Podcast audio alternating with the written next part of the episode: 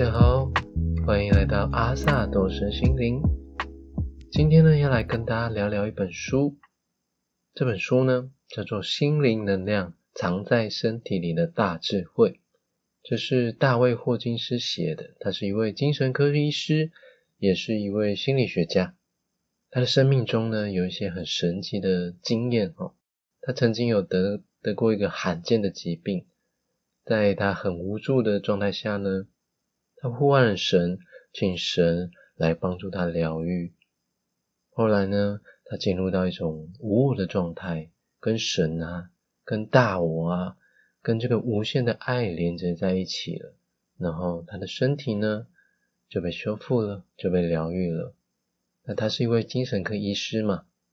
那很多的病患也来找他帮忙治疗，他也开始用一种很大爱的能量去跟他的病患接触，一个眼神，一个心念的传递。就可以帮助这个病患摆脱了痛苦。但是呢，一次帮助一位病人，对大卫霍金斯而言，觉得实在太有限了，太慢了。然后他就开始去寻找一个能解释所有人类病痛、心灵痛苦的方法。最后，他找到了肌肉动力学。那这个动力学只是一个测试的方法。他运用这个方法呢？将人类的意识从一到一千划分了不同的等级。这个测试的方法呢，是通过每一个人身体都可以进行，而且测试的方法非常的简单。在台湾呢，有一位杨硕英教授，他写了一本书，叫做《BK 测试法》。那这本书呢，所讲的 BK 测试法，就跟大卫霍金斯用的肌肉动力学是一样的事情。那大家有兴趣的呢，可以去上网搜寻看看，它可以用来测量这个食物呢，对我们的身体到底是有帮助的还是没有帮助的。它可以回答很多是非题的问题。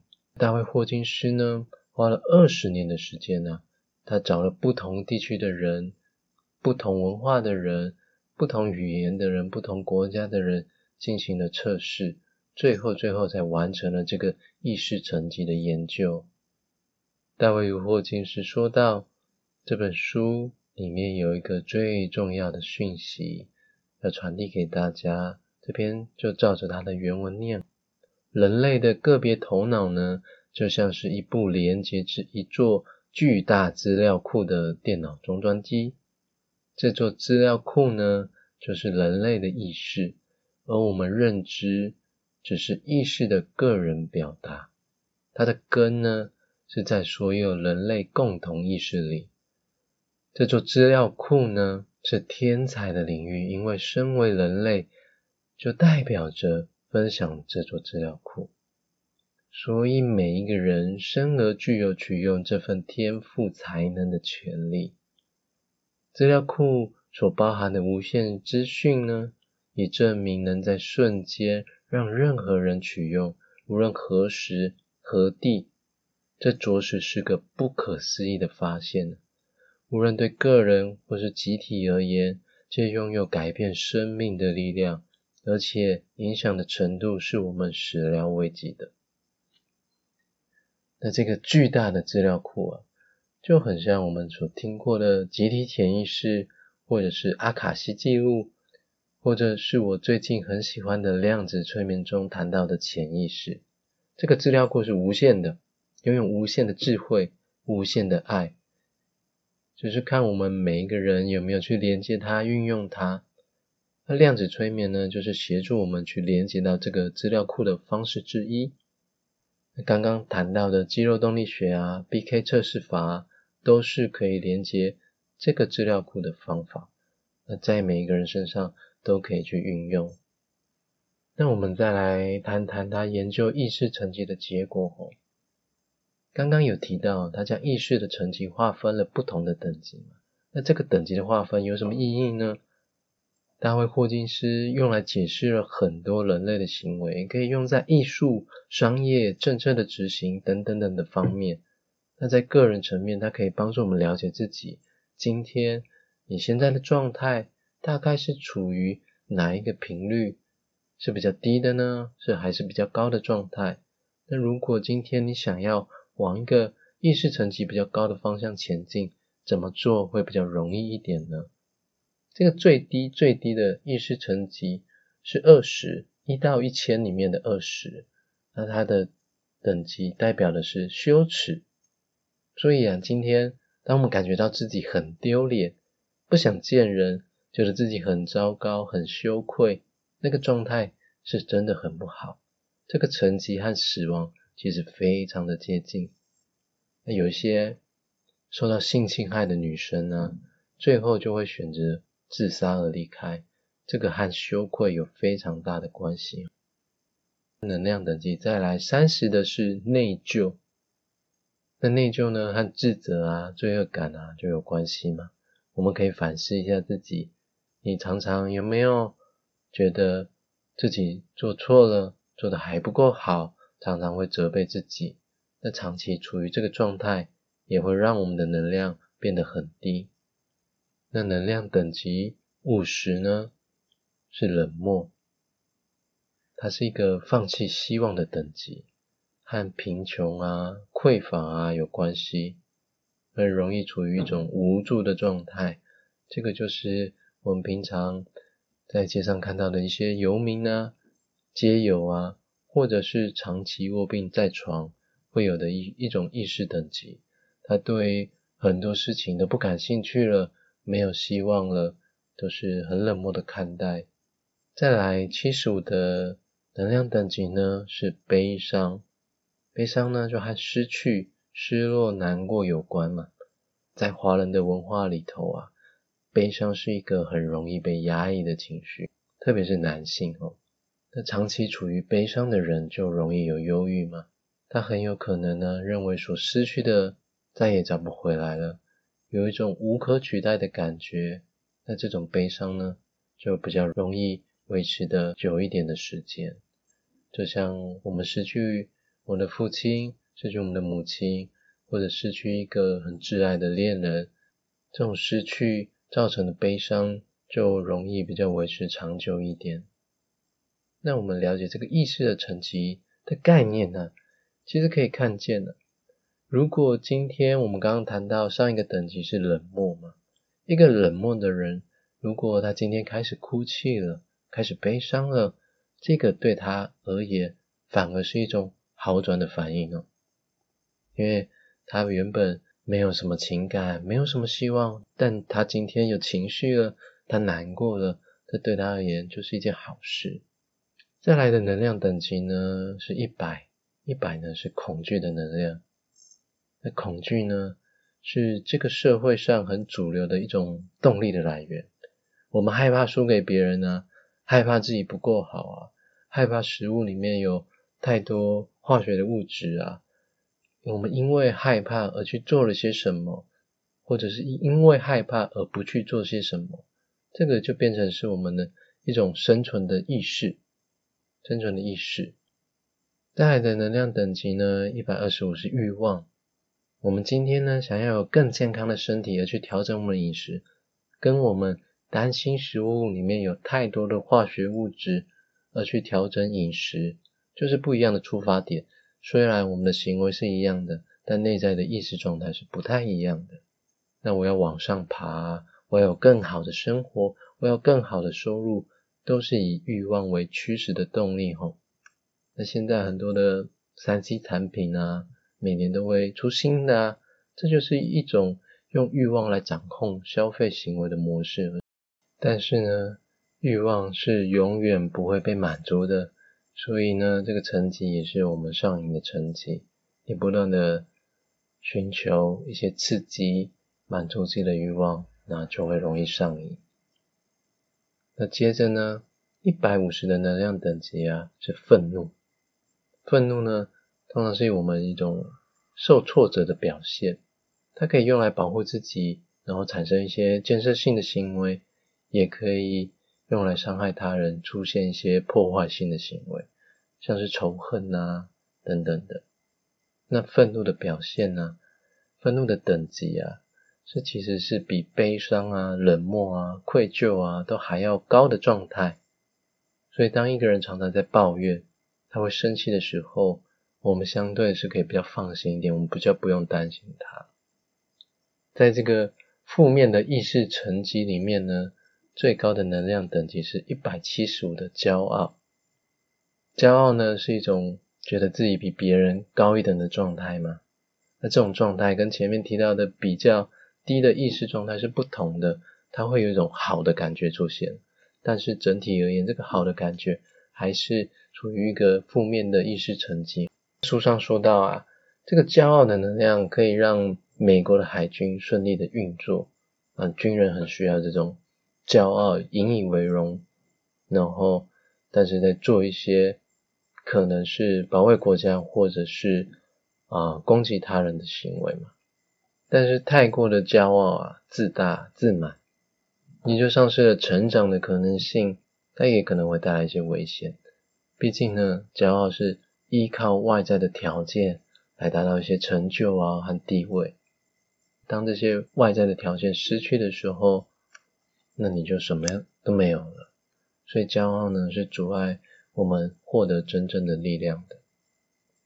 那接着呢，这个能量的等级呢是两百的勇气，这个是迈向正向意识的分水岭在两百以上的等级呢，开始对我们整个生命。会有正向的影响。那勇气可以帮助我们面对生命中的困难啊，那些悲伤啊、无望的事情啊，在勇气的面前，可能会变成诶充满挑战，令人跃跃欲试。在这个等级呢，人是有能力去面对恐惧的，面对缺陷的。那我们可以因此获得成长。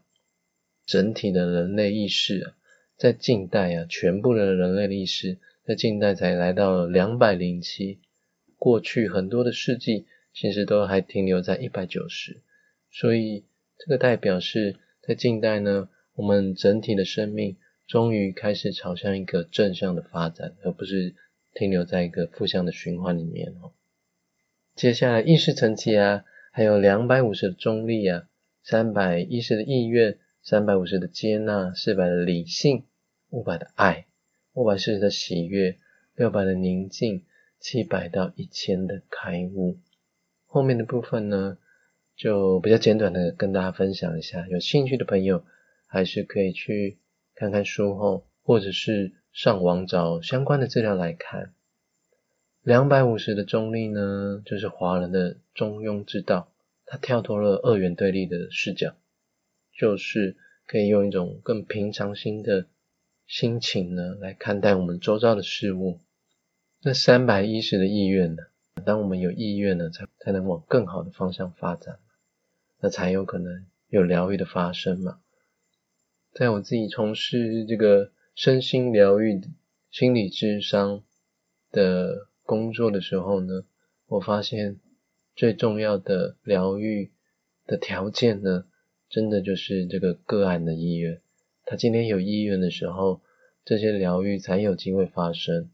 我帮他试做的灵气啊，给他一些很美好的能量。当他没有意愿的时候，这些能量对他而言一点都不重要。那当他有被疗愈的意愿的时候，这些能量才可以传到他的身体，才可以传到他的心里面哦。所以三百一十的意愿是非常非常重要的。那三百五十的接纳呢？意味着要对自己的生命负责，臣服于生命的安排，接纳自己才是各种生命感受的创造者，这是一个很重要的一点。但在负向的意识层级里面呢，我们就容易成为一个受害者，都是因为外在的因素啊，都是因为其他人啊，才让自己生气啊，让自己难过啊，我们比较容易去怪罪别人，所以接纳也是非常重要的。接纳自己的各种情绪、各种生命的选择、各种的安排，都是由你自己创造出来的。你负起这个创造的责任，也比较容易度过。当都是觉得，哎，都是别人害我的啊，那别人没有改变之前，你不会好过啊，你不会有任何的转变啊，因为别人没有变嘛，都是他在害你的。那四百的理性哦，四百的理性其实就是这个社会的写照嘛。我们是一个非常重视理性的一个社会，嗯，真的可以很理性的沟通，其实也是一个很棒的状态。现在科技发达，各个科技领域其实都有一些很惊讶的进展。但是当这个理性啊，科技不断的发展进步，却没有让整个世界变得更加的美好和谐，就代表说，哎，我们是光是有这个理性，其实还是不够的。五百等级的爱啊，其实代表无条件的爱，也是一种很本然的状态。处于这种意识状态。人我的界限将不会那么的分明，合一的意识呢，就在这个意识状态下是可能会发生的。所以，如果要让这个社会更加的和谐、更加的美好，是需要用这种爱的意识的等级。再来是五百四十的喜悦，这个喜悦呢，不是为了什么事情而喜悦而开心，而是它是自然而然的发生的。它在每一刻呢，自然而然的发生的出来，散发出来的喜悦，你的本来就是一种喜悦。那有些奇迹就是在这个层级会发生的吼。六百的宁静呢，则来到了神的意识，它超越了所有宗教的层次，而是宗教背后的灵性的根源。那最后的一个等级是七百到一千的开悟。就是那些啊，利益众生，带着许多人在灵性道路上提升意识的导师们，最高的一千呢，就是我们所知道的耶稣啊、佛陀啊等等，他们就是最高的意识的层级。我自己啊，曾经有个经验，曾经有个体悟，曾经有个很特别的经验，那我常常也跟大家会分享。我以前曾经在慈济大学的毕业典礼上面呢，见到正言法师本人。那个毕业典礼的场合呢，他就会来跟这些学生们鼓励一下，开示一下。在他步入那个礼堂的过程中呢，啊，我看到他本人，我在一种毫无准备的状况下，我就哭了出来。那是一种。很莫名的感动，很莫名感动，我自己也不知道为什么。我想啊，他绝对有一个很高的意识的层级，他带来了一种很美好的能量场。那那个能量场，呃，跟他处于一个同样的空间的时候，你是会会被感动到的。那我自己其实不是实际体系的人。我也没有特别的信奉佛教，所以它它不是一种偶像崇拜而流下来的泪水，不是我向往他很久，崇拜他很久，然后见到他了，然后才流下的泪水，这是一种完全莫名、无法言喻的一种感动哈。不过呢，当他走到那个讲台上面的时候，他开口跟学生勉励开示的时候，那份感动就不见了。我觉得他的意识开始化为语言，然后要讲一些可能大家听得懂的话的时候，那个意识的层级反而就降低了，这样学生才听得懂嘛。不然那么美好的状态，用语言是没有办法表达出来的。跟大家分享那么多哈。我们要用这些概念怎么帮助自己呢？